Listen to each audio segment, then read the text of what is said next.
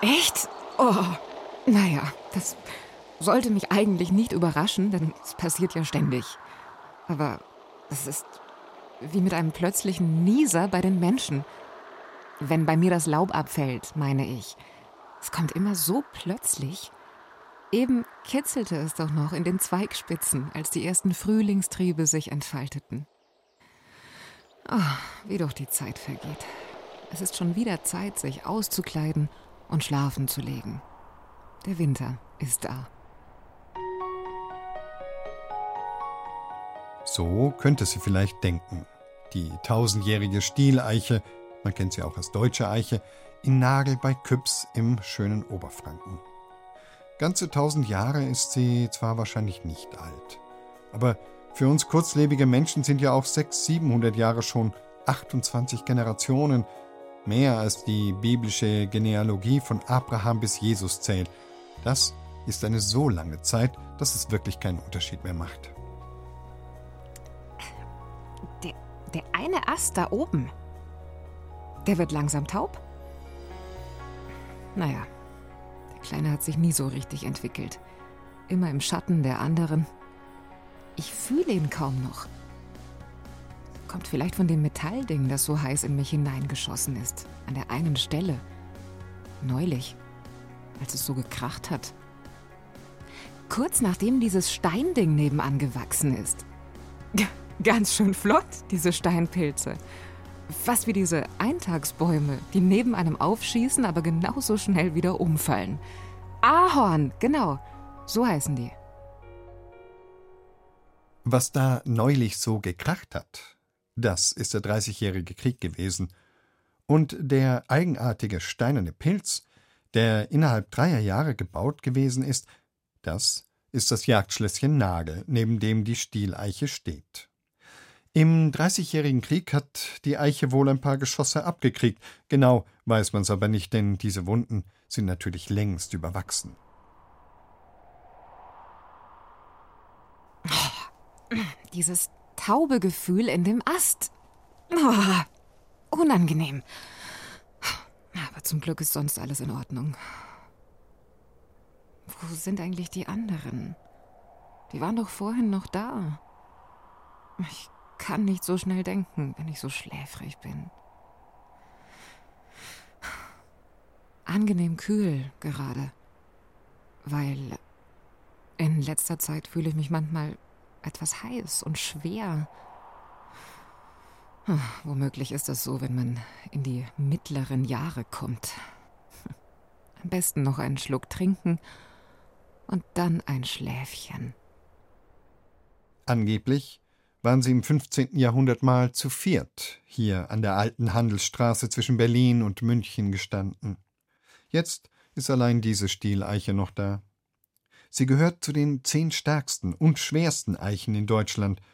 Und jetzt, wo baumliebende Menschen den toten Ast aus ihrer Krone beseitigen, jetzt wird sie vermutlich noch ein paar hundert Jahre leben können.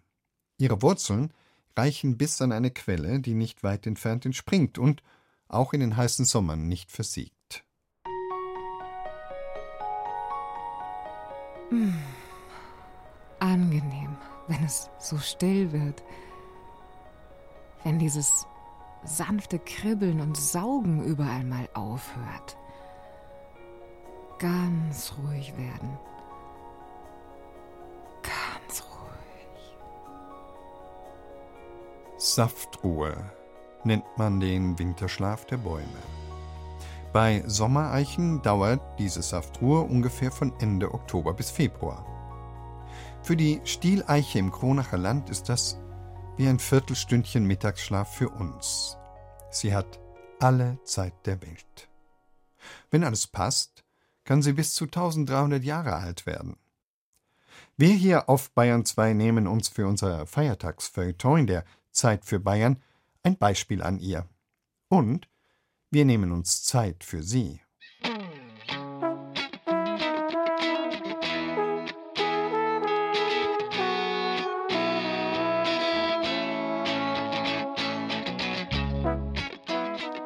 Alle Zeit der Welt ist unser Motto heute an diesem zweiten Weihnachtsfeiertag zwischen den Jahren.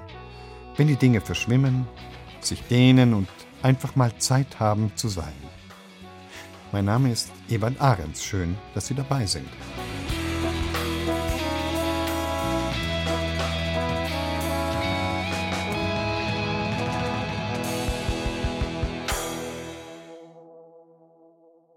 Als Kind denkt man gar nicht groß darüber nach, man hat sie einfach, diese Überzeugung, alle Zeit der Welt zu haben.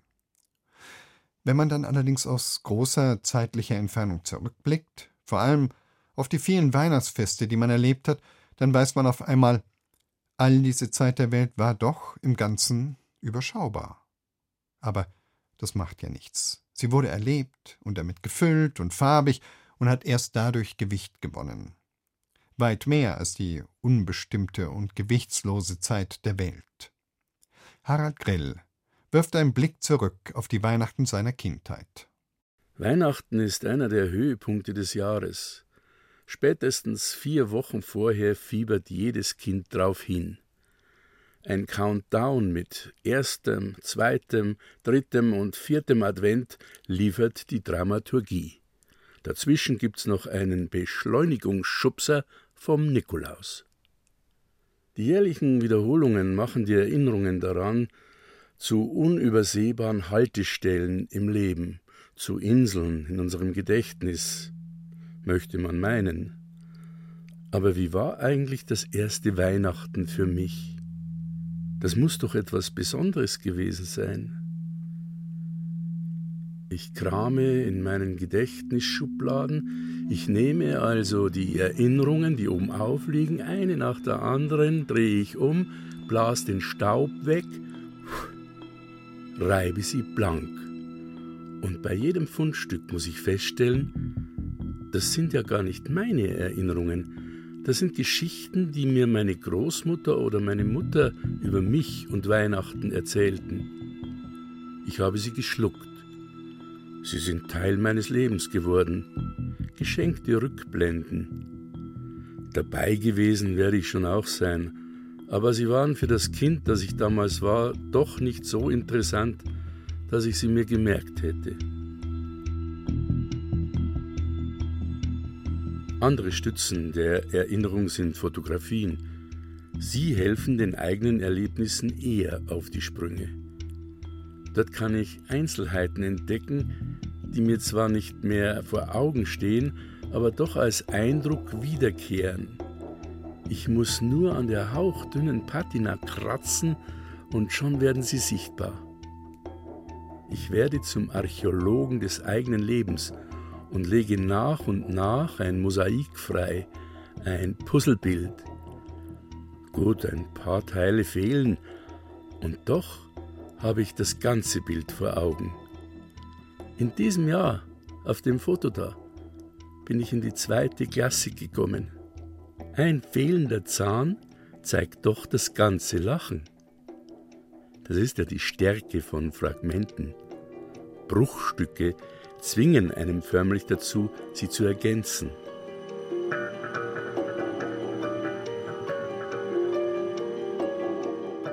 Neben mir die Ritterburg und die Manschkern dazu. Meine Schwester mit ihrer neuen Puppe. Und weiter, nicht nur kratzen, sondern ein bisschen graben, andere Gedächtnisstützen finden, andere Fotos. Der Onkel Wolfgang war der Weihnachtsfotograf in unserer Familie. Er kam nicht am heiligen Abend, sondern meistens am zweiten Weihnachtsfeiertag und damit wir alle mit ihm zusammen auf dem Bild waren, stellte er ein Stativ auf. Er schraubte das Blitzlicht auf den Apparat und auch noch so ein Schnirrl mit einem Druckknopf dran. Das ist der Selbstauslöser, sagte er bedeutungsvoll und hob den Zeigefinger, und Kinder wie Erwachsene setzten sich auf den Boden vor den Christbaum. Er drückte auf den Knopf von seinem Selbstauslöser und hatte dann ein paar Sekunden Zeit, den Platz bei uns unterm Christbaum einzunehmen. Den haben wir ihm extra aufgespart. Aber das ging selten glatt. Einmal stolperte er und landete bei meinem Vati auf dem Schoß. Ein anderes Mal stieß er beim Wegrennen an Stativ und auf dem entwickelten Bild war bei allen später der halbe Kopf weg. Manchmal war der Onkel Wolfgang auch gar nicht drauf, weil es zu früh geblitzt hatte. Und immer waren wir, naja, wenn ich ehrlich bin, ein bisschen blöd getroffen. So haben wir beim Fotografieren zweimal unsere Gaudi gehabt. Bei der Aufnahme und später noch einmal, wenn wir uns auf den fertigen Bildern sahen. Schau, wie der Vati da den Mund aufreißt. Und schau, da sieht man beim Onkel Wolfgang bloß ein Bein. Und die Mutti dreht sich gerade um, weil die Oma eine Christbaumkugel dertätscht hat. Was gibt es Aufregenderes für ein Kind als Weihnachtsfeste?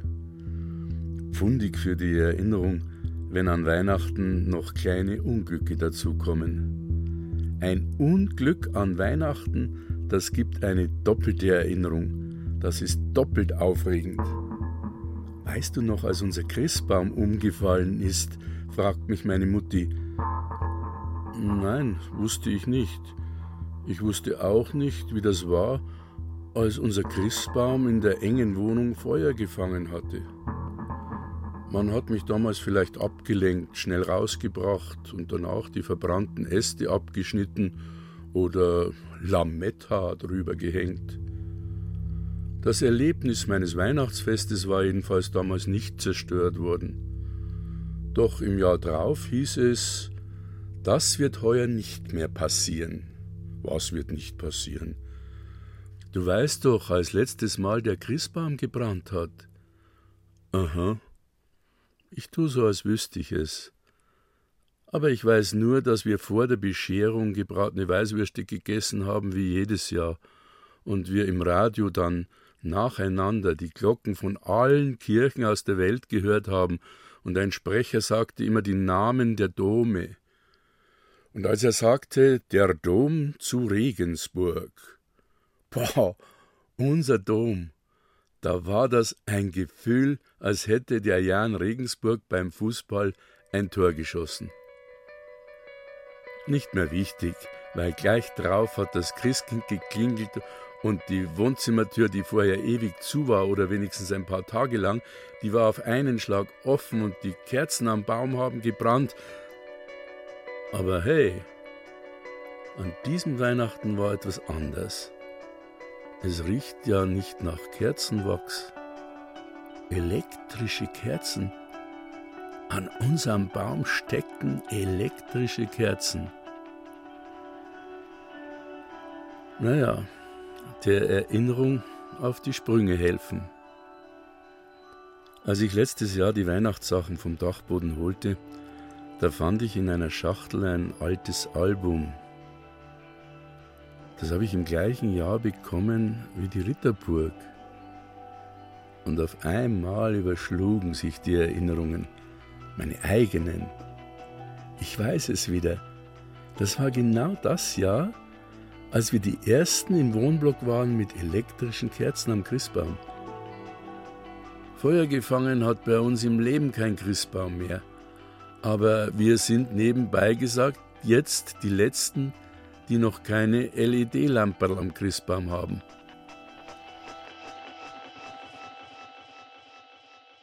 Vielleicht war es doch nicht mein allererstes Weihnachtsfest. Vielleicht habe ich ein bisschen geschummelt beim Puzzeln, Erinnerungen aus verschiedenen Jahren zusammengetragen. Fest steht, es sind lauter eigene Erinnerungen. Es ist mein eigenes Weihnachtsfest, an das ich mich erinnere.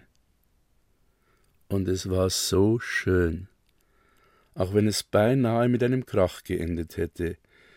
Als ich nämlich meine Rittermanschkern von der Burg aus zum Krippel hinaufgeschickt habe, zum Jesulein, und das Jesulein vor lauter schwer bewaffneten Rittern nicht mehr zu sehen war, da ist meinem Vati der Gaul durchgegangen, aber Daran kann ich mich nicht mehr so richtig erinnern. Das hat mir meine Mutti erzählt. Es heißt doch immer, dass die Zeit alle Wunden heilt. Manchmal ist das ein höchst unpassender, fast dämlicher Trost, auch wenn ein Kern Wahrheit darin steckt. Im folgenden Fall aber ist es eigentlich genau andersherum. Hier schlägt die Zeit womöglich erst einmal eine Wunde, die zuvor nicht da war. In unserem nächsten Beitrag geht es um die Rückgabe von persönlichen Habseligkeiten, sogenannte Effekten, aus den Konzentrationslagern der Nationalsozialisten. Das Arolsen Archive sucht auch über 76 Jahre nach Ende des Zweiten Weltkriegs nach Verwandten der Häftlinge. Und wird immer wieder fündig, wie in diesem Fall, von dem Thomas Muggenthaler berichtet. Totale Überraschung war das. Das wusste ja keiner, dass mein Onkel im KZ gewesen ist. Das wusste ja keiner, dass der in München mal gelebt hat. Also er hat nie darüber gesprochen. Also wir haben nie über Krieg oder über die Vergangenheit gesprochen. Völlig überrascht war Hans Latzer, als sich die Arolsen Archives nach seinem Onkel Matthias erkundigten. Hans Latzer sitzt in seiner Wohnung in München am Küchentisch und erzählt von dieser Begegnung mit der Vergangenheit. Er hatte keine Ahnung davon, dass sein Onkel Häftling im KZ Dachau war. Also es war für uns völlig neu, als das Rote Kreuz auf meine Schwester zukommen ist, wegen einer Suche. Matthias Latzer, ja, wussten wir, das könnte unser Onkel sein, er hat das Geburtsdatum auch gestimmt. Auch die Angaben zu den Eltern waren richtig. Also wusste man, es muss sich um unseren Onkel handeln. Aber dass der im Konzentrationslager war, das war völlig neu für uns. Die Familiengeschichte ist nicht ganz einfach. Hans Latzers Vater und sein Onkel stammten aus dem ehemaligen Jugoslawien und galten als sogenannte Volksdeutsche, erzählt er. Sein Vater baute sich nach dem Krieg in Österreich ein neues Leben auf und sein Onkel in Deutschland, im Ruhrgebiet. Hans Latzer dachte, sein Onkel lebte schon immer in Duisburg. Ich bin gebürtiger Österreicher, sinnigerweise aus Braunau am Inn. Habe in Braunau gelebt, meine Eltern natürlich auch. So, und er hat eben in Duisburg gelebt und einmal im Jahr hat er Zwischenstation bei uns gemacht und dann hat er Urlaub am Chiemsee gemacht. Und das ist uns dann hinterher klar geworden, warum er an Chiemsee gefahren ist, weil er dort auch eine Zeit lang mal gelebt hat. Ab 1941 hat Matthias Latzer, der Onkel, in München gelebt und als Elektriker gearbeitet. Mitte Februar 1945 wird er verhaftet. Warum ist nicht klar. Matthias Latzer wird kurz vor seinem 22. Geburtstag am 14. Februar 1945 in das Konzentrationslager Dachau verschleppt. Er bekommt die Häftlingsnummer 140.831.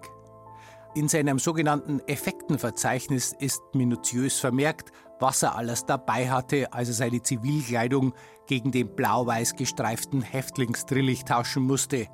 Einen Hut oder eine Mütze, einen Mantel, eine Hose, zwei Hemden, eine Unterhose, einen Drehbleistift, einen Füllfederhalter, drei Schlüssel und eine Aktentasche. Außerdem eine Taschenuhr und einen Ehering. Diese Uhr und der Ring sind erhalten geblieben. Wie, das erklärt Kerstin Hoffmann von den Arisen Archives. Bei den Effekten aus dem KZ Dachau waren es ehemalige Häftlinge, die die Dokumente der Lagerverwaltung und auch einen Teil der Effekten vor der Zerstörung durch die SS schützten. Viele persönliche Gegenstände konnten so unmittelbar nach der Befreiung des Lagers an die Überlebenden selbst ausgehändigt und zurückgegeben werden. Aber leider war das nicht immer möglich. Die übrigen Effekten, die nicht zurückgegeben werden konnten, kamen schließlich gemeinsam mit denen aus dem Konzentrationslager Naingamme 1963 nach Arolsen. In Bad Arolsen kamen 5000 Umschläge mit persönlichen Gegenständen ehemaliger Häftlinge an. Damals hieß die Institution noch Internationaler Suchdienst. Schon während des Zweiten Weltkrieges bauten die Alliierten Strukturen auf, mit Hilfe derer Angehörige etwas über ihre deportierten Verwandten erfahren konnten. Die Arrowson Archives verwalten dieses Aktenerbe bis heute und sind auch im Besitz der Effekten. Viele konnten zurückgegeben werden, aber längst nicht alle, betont Florian Asuley, die Leiterin der Archives. Bei den Arolsen Archives befinden sich heute noch mehr als 2500 persönliche Gegenstände, die Häftlingen in deutschen Konzentrationslagern abgenommen wurden. Oft handelt es sich dabei um die letzten Besitztümer von Opfern der nationalsozialistischen Verfolgung, um die Sachen, die sie zum Zeitpunkt ihrer Verhaftung bei sich hatten. Die Gegenstände, die sogenannten Effekten, gehörten Menschen aus über 30 verschiedenen Ländern und viele davon aus Polen und der ehemaligen Sowjetunion. Diese Erinnerungsstücke stammen vor allem aus den Konzentrationslagern Dachau und Neuengamme. Um möglichst viele zurückgeben zu können, haben die Areusen Archives mit Hilfe vieler Freiwilliger die Aktion Stolen Memory gestartet. Für Angehörige von Überlebenden sind diese Besitzstücke wichtig, vor allem wenn die Menschen nicht über ihre KZ-Erfahrung sprechen konnten oder wollten. Es zeigt sich, dass sie ein Schlüssel sein können, um sich intensiver mit der Familiengeschichte zu befassen. Einige Effekten aus den Areusen Archives sind seit 2018 in der KZ-Gedenkstätte Dachau ausgestellt. Stefanie Pilzweger-Steiner, Mitarbeiterin der Gedenkstätte, zeigt sie.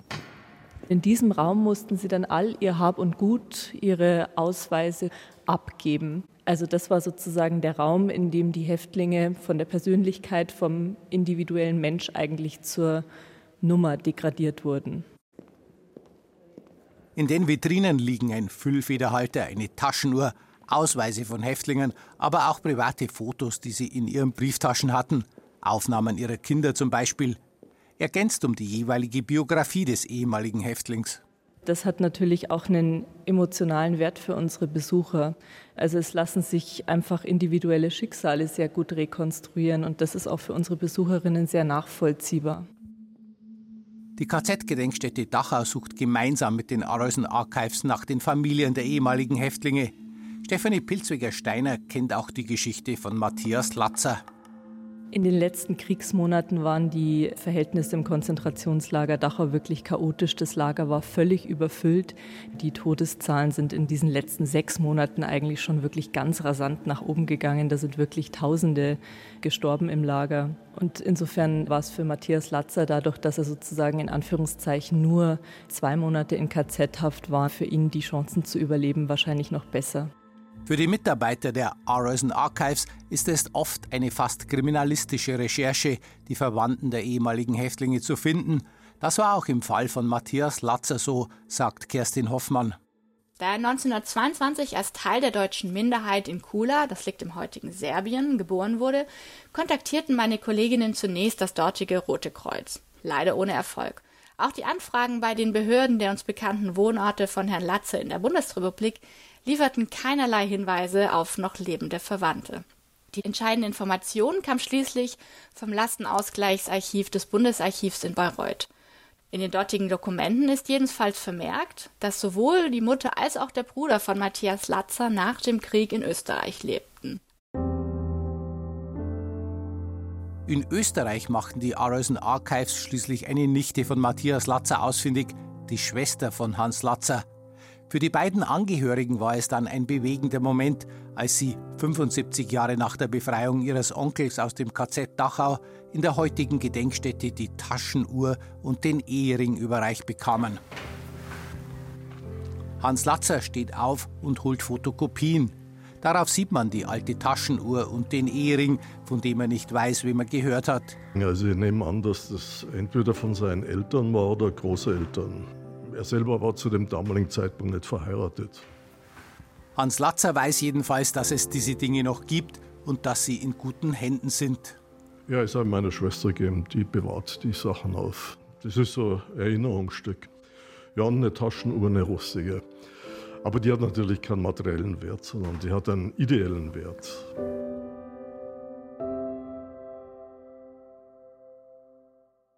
Sie hören das Feiertagsfeuilleton in der Zeit für Bayern hier auf Bayern 2. Alle Zeit der Welt ist unser Motto heute. Und? Haben Sie auch am zweiten Weihnachtsfeiertag noch ein ruhiges Gewissen beim Nichtstun? Oder kribbelt es schon wieder? In diesen Zeiten zwischen erzwungenem Nichtstun und dem Wunsch, endlich wieder alles tun zu dürfen, in dieser Spannung fällt vielen diese stille Zeit zwischen den Jahren besonders schwer. Auf einmal hat man sie, alle Zeit der Welt, und weiß nichts Rechtes damit anzufangen. Tja, jetzt könnte man lernen von den ausgestorbenen Nichtberufen, von den Eckenstehern, Müßiggängern und Tagedieben. Barbara Bogen mit einer Eloge. Natürlich ist der Begriff des Tagediebs längst aus der Mode gekommen und das, wie ich dringend vermute, keineswegs zufällig. Auch die Bezeichnung Taugenichts hat offenbar ausgedient. geschweige denn, dass überhaupt je von einer Tagediebin oder gar einer Taugenichtsin die Rede gewesen wäre, als hätten Frauen kein Anrecht auf Sinnlosigkeit. Gerade in dem Moment, in dem ich diese Zeilen schreibe, fällt mir jedoch ein, dass eine gewisse Repräsentantin einer zweifellos unappetitlichen Partei im Deutschen Bundestag unlängst doch davon sprach. Aufgeregt, haltlos fuchtelnd, mit verzerrtem Gesicht sprach sie von sonstigen Taugenichtsen. Tatsächlich, da war er noch einmal dieser Begriff. Allerdings aber in seiner hinterhältigsten Variante, diskriminierend und schamlos in die Nähe gerückt zu böswillig behauptetem Verbrechertum. Aber man muss gar nicht angewidert ins rechtspopulistische Lager blicken, um zu begreifen, dass Nichtstun nicht hoch im aktuellen Kurs steht. Das Nichtstun, die Tagedieberei, taugt nicht in der Gesellschaft des 21. Jahrhunderts. Eher ist sie von Verachtung begleitet oder bestenfalls noch Mitleid, da es sich ja hier nur um einen unglücklichen Hartz-IV-Empfänger handeln kann oder um eine Obdachlose. Der Begriff des Burnout hat zudem längst seinen gelangweilten Gegenspieler, das Bore-out-Syndrom, geboren. Wer eben nichts tut oder zu wenig oder arbeitsmäßig unterfordert ist, riskiert es an Langeweile bzw. der Zeit, die er in der Welt hat, zu erkranken. Depression droht. Die Empfindung, alle Zeit der Welt zu haben, scheint obszön. Ein Menetekel, ein apokalyptisches Sittengemälde, eine gähnende Leere, ein Loch in der Zeit, in der endlosen Landschaft des eigenen Lebens, das Angst macht. Alle Zeit der Welt zu haben, macht nervös. Alte Freunde von mir zum Beispiel, Theo und Elke, hetzen, seit sie in Rente sind, rastlos, ungeachtet Corona und Klimawandel, von einem Reiseziel zum anderen, als seien sie vor irgendetwas auf der Flucht. Sehr bürgerlich und vor allem sehr gebildet, lichten sie jetzt alles ab, was ihnen weltweit vor die Handykamera kommt. Klick, hier ein Foto vom Denkmal, dort vom Mahnmal, Klick, Sie verschicken Fotos von jedem Eindruck, der ihnen irgendwie bedeutend scheint und sie mit der langen Geschichte der Welt in Verbindung bringt. Das Foto ist der Beweis, dass sie beschäftigt sind. Es wertet sie auf. Schließlich haben sie eben nicht alle Zeit der Welt. Die Lebenszeit ist kostbar, ihre jedenfalls, und muss gefüllt werden.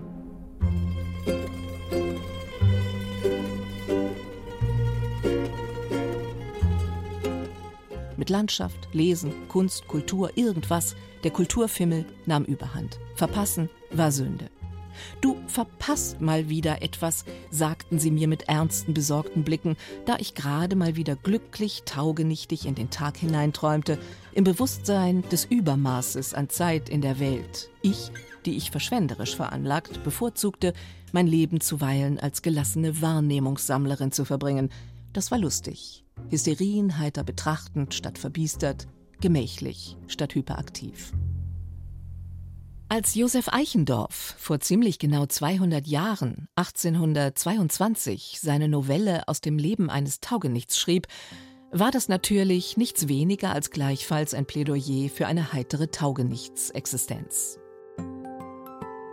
Eichendorffs Ich-Erzähler ist ein musischer Mensch, der zwischen all den arbeitsamen Geistern einen anderen Lebensweg wählt, den zwischen Genuss und Schlaftrunkenheit.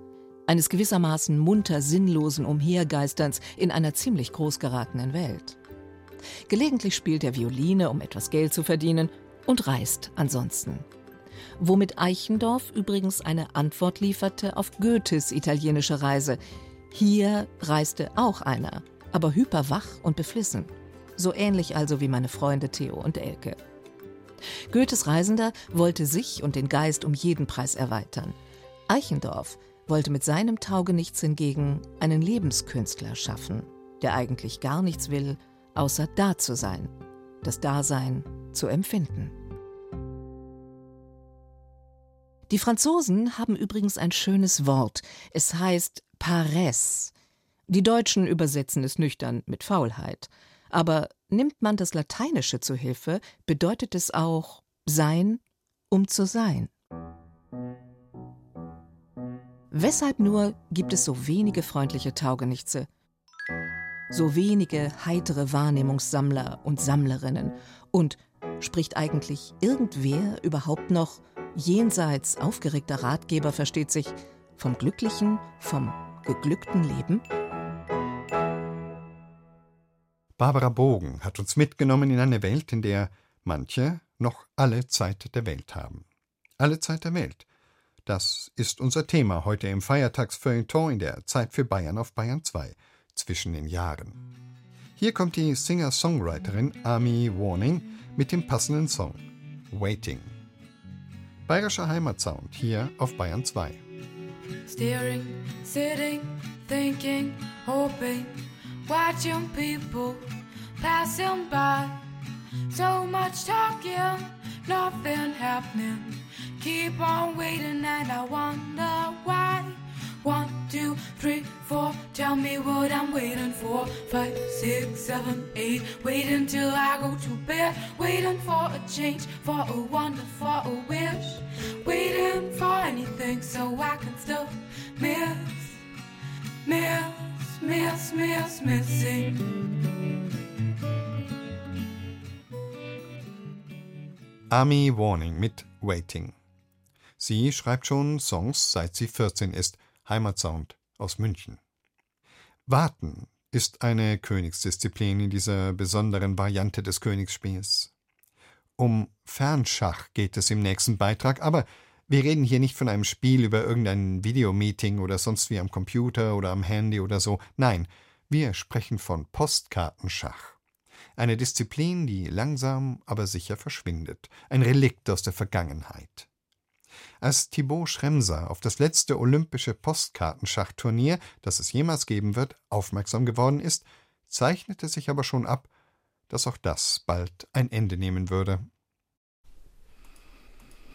Da an der Stelle hat Schwarz ungefähr Ausgleich. Martin Kreuzer sitzt an seinem Computer und klickt sich durch die Partie. Okay, das und können Sie sehen, das kann ich jetzt gar nicht sehen, ehrlich gesagt. Ja, das können Sie nicht erkennen. Da muss man lang analysieren. Er erzählt, wie das allerletzte olympische Schachspiel der Postära bisher gelaufen ist. Und dann habe ich halt versucht, die Partien ein bisschen zu verwickeln, um irgendwelche Vorteile rauszuholen. Gewinnt Martin Kreuzer diese Partie, könnte die deutsche Nationalmannschaft Olympiasiegerin werden. Mit dem Übergang in ein Endspiel, wo man noch gewisse Vorteile erhofft habe, weil ich hier ganz viele Schachs geben kann mit meiner Dame. Als Martin Kreuzer 2016 die erste Postkarte des 19. Olympischen Turniers eingeworfen hat, gab es noch kein Covid-19. Donald Trump war noch US-Präsident und Horst Seehofer bayerischer Ministerpräsident. Die Welt verändert sich gewaltig in den Zeiträumen, die eine solche analoge Fernschachmeisterschaft für sich beansprucht. Zum Beispiel die 10. Postschach-Olympiade. Sie hatte 1987 begonnen. Und die lange Dauer des Turniers hat es möglich gemacht, dass die Deutsche Demokratische Republik noch im Jahr 1995 eine olympische Medaille geholt hat. Das kann da schon mal vorkommen beim Fernschach. Das dauert ein bisschen länger. dauert oft länger, als die Länder ergibt. Fernschach per Post zu spielen, ist selbst etwas aus der Zeit gefallen. Es hat sich überlebt. Das sagen auch die Spieler. Es schwingt also so etwas wie Nostalgie mit bei diesem letzten analogen olympischen Turnier. Denn die meisten aus der Fernschach-Community spielen längst online. Es war gar nicht so einfach, genügend Spieler zu finden, die überhaupt noch per Post spielen wollen. Die Zahl der Spieler pro Mannschaft wurde also von sechs auf vier reduziert. Martin Kreuzer ist einer der vier Deutschen. Wochen können vergehen, bevor eine Postkarte, die er in Salzweg bei Passau losschickt, überhaupt bei seinem Gegenspieler am anderen Ende der Welt ankommt. Und die Antwort dauert dann wieder Wochen. Also das sind jetzt nur die letzten, das sind die letzten zwei, drei Jahre. Ah ja, okay, also so ein Schuhkarton. Ja. Martin Kreuzer holt aus einem Regal im Eck seines Arbeitszimmers einen Karton, in dem Postkarten und Briefe seiner Gegner im 19. Olympischen Turnier wie in einem Karteikasten chronologisch sortiert hintereinander aufgereiht sind. Er hebt sie alle auf. Das muss er, bis das Spiel zu Ende ist, als Nachweis. Für das Spiel selbst braucht er das eigentlich nicht. Sobald er den Zug seines Gegners mit der Post bekommt, überträgt er die kryptische Zahlenkombination vom Papier in seine Schachsoftware. So, und das ist jetzt die Partie gegen den Herrn Demian aus Kanada. Und da sehen wir, die können wir jetzt mal schon die Partie durchspielen, wie die gelaufen ist. Valer Eugen Demian ist der letzte Gegner von Martin Kreuzer. Die beiden sind zu diesem Zeitpunkt, im Oktober 2021, die letzten auf der Welt, die die altehrwürdige Praxis des Postschachs noch praktizieren dürfen. Aber nicht mehr lange. Das ist die sogenannte sizilianische Verteidigung, die er da gespielt hat. Martin Kreuzer eröffnet immer mit dem gleichen Zug. Erstens E4. Der Königsbauer rückt zwei Felder vor. Und Valer Demian zieht im Sommer 2016 seinen ersten Bauern auf C7. Das ist eine sehr bekannte Abfolge von Zügen. Standard, in Lehrbüchern nachzulesen, in Kursen gelehrt. Es spult sich eine Kette von Zügen und Gegenzügen ab. Es wird Herbst, Winter. Martin Kreuzer ist sich seiner Sache sicher. Er ist Großmeister.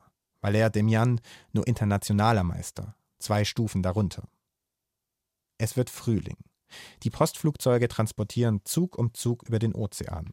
Sommer. Und irgendwann überrascht der Kanadier den Deutschen mit ein paar Zügen, die dieser noch nicht kannte, eine Abweichung von den Lehrwerken, von den Analysen. Eine Handvoll kluger Schachzüge. Der Großmeister schwächelt.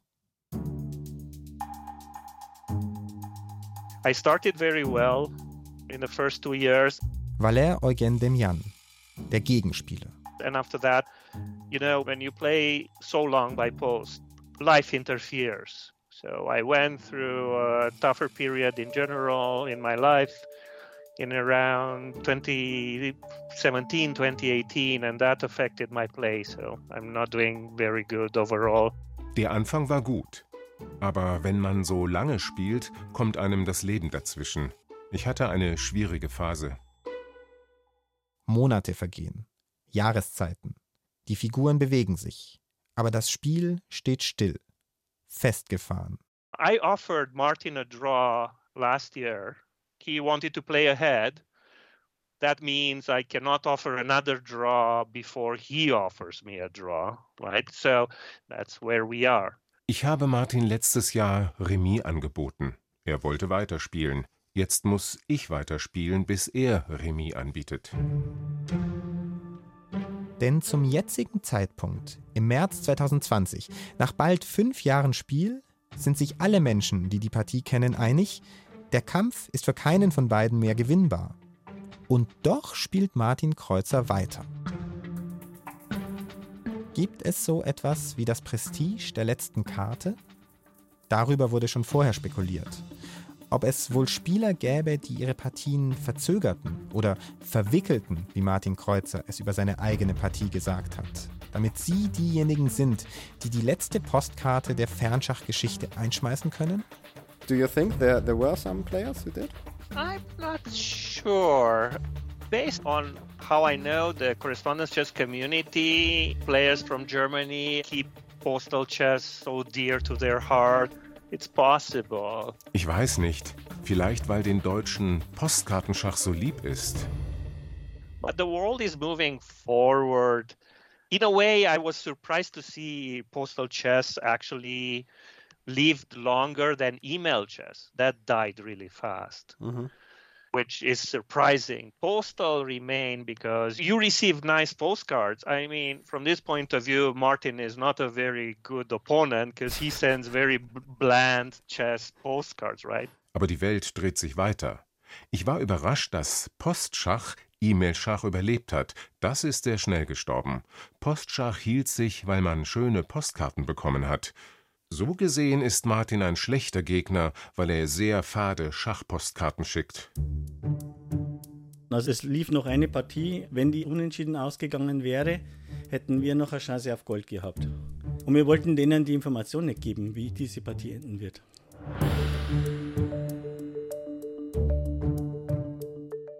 Aber im Juni 2021 geht diese andere Partie zu Ende, zu Ungunsten Deutschlands. Der Olympiatitel ist jetzt nicht einmal rechnerisch mehr möglich, selbst wenn Martin Kreuzer es schaffen würde, Valère Demian doch noch zu bezwingen. Es steht praktisch fest, Deutschland wird Silber holen. Und Anfang Oktober ist es dann soweit. Und los geht's. Fertig. Geschafft. Glückwunsch. Dankeschön. Am 7. Oktober 2021 wirft Martin Kreuzer die letzte Postkarte der Fernschachgeschichte in seinen Briefkasten in Niederbayern.